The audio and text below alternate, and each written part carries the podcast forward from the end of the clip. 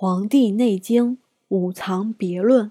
黄帝问曰：“余闻方土，或以脑髓为脏，或以肠胃为脏，或以为腑。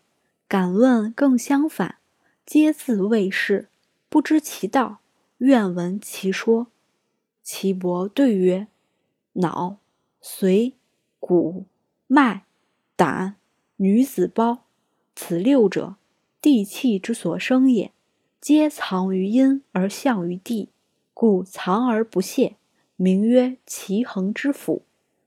夫胃、大肠、小肠、三焦、膀胱，此五者，天气之所生也。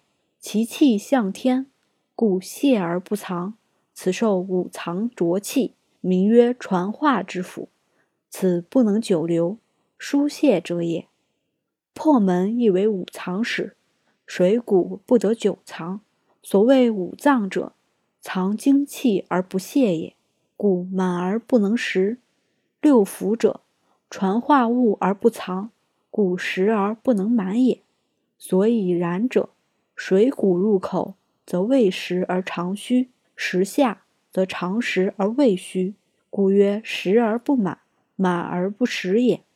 帝曰：气口何以独为五藏主？岐伯曰：“胃者，水谷之海，六腑之大源也。五味入口，藏于胃，以养五藏气。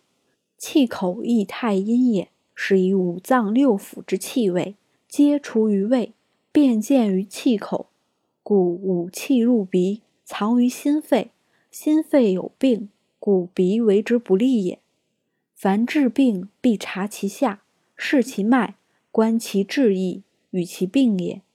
居鬼神者，不可与言治得；物于真实者，不可与言至巧。病不许治者，病必不治，治之无功矣。